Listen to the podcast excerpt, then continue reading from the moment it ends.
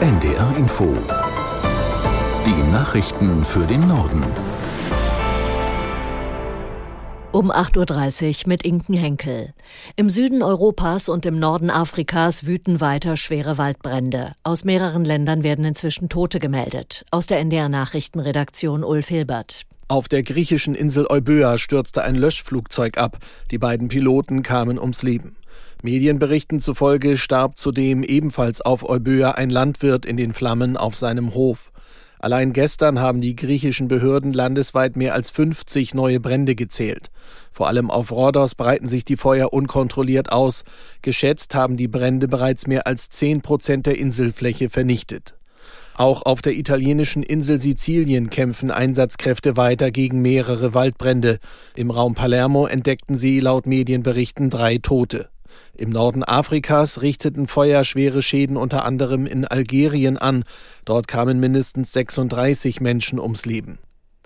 Vertreter der NATO-Staaten und der Ukraine kommen heute zu Beratungen in Brüssel zusammen. Auf dem Treffen soll es um Getreideexporte und Angriffe auf die ukrainische Stadt Odessa gehen. Andreas Meyer-Feist in Brüssel zur Frage, ob ein Schutz für ukrainische Frachter im Schwarzen Meer möglich ist. Das wünscht sich jedenfalls der ukrainische Präsident Zelensky. Begleitschiffe der Türkei oder der Vereinigten Staaten könnten Frachter eskortieren. Russland werde es nicht wagen, NATO-Schiffe anzugreifen. Es gibt aber keine Hinweise darauf, dass das Bündnis bereit sein könnte, militärische Eskorten zu stellen. Ein Angriff der russischen Marine könne nicht ausgeschlossen werden. Das ist eine große Befürchtung innerhalb der NATO. NATO-Generalsekretär Jens Stoltenberg will trotzdem Flagge zeigen. Moskau soll gar nicht erst auf die Idee kommen, zivile Schiffe anzugreifen. Der Deutsche Städte- und Gemeindebund hat sich für einen sachorientierten Umgang mit der AfD in den Kommunen ausgesprochen. Hauptgeschäftsführer Landsberg sagte auf NDR Info, die demokratischen Parteien sollten mit der AfD zwar nicht zusammenarbeiten und auch keine Absprachen treffen, mehrheitsfähige Vorschläge etwa zum Neubau eines Kindergartens seien aber reale Sachpolitik im Sinne der Menschen vor Ort, so Landsberg weiter. Beispiel. Wir haben ja auch den ersten Bürgermeister der AfD. Jetzt unterstellen wir mal, der sagt, die Schule soll saniert werden. Das ist eine Vorlage, die die Stadtverwaltung erarbeitet hat. Da können natürlich die Parteien sagen, das allein reicht uns nicht. Wir wollen zusätzliche Mittel für die Sprachförderung von Ausländern oder Flüchtlingen und genau das beschließen wir. Das wäre für mich kein Fall der Kooperation oder Absprache. Denn auch ein AfD-Bürgermeister oder Landrat ist an das Gesetz gebunden.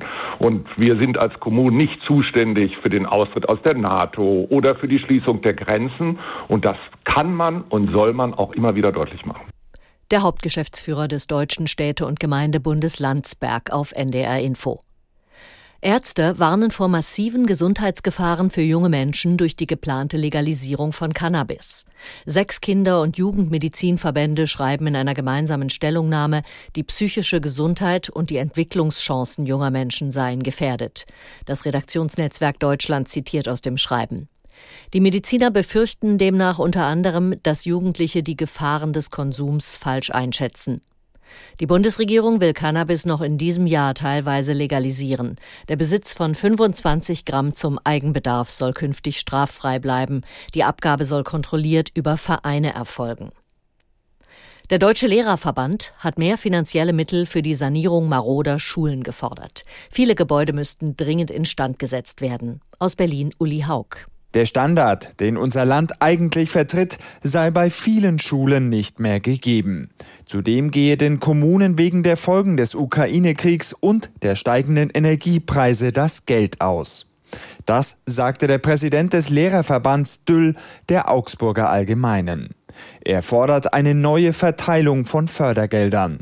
Denn aus seiner Sicht ergibt es keinen Sinn, dass die Kommunen über die Länder beim Bund Geld für Sanierung und Digitalisierung der Schulen beantragen müssen.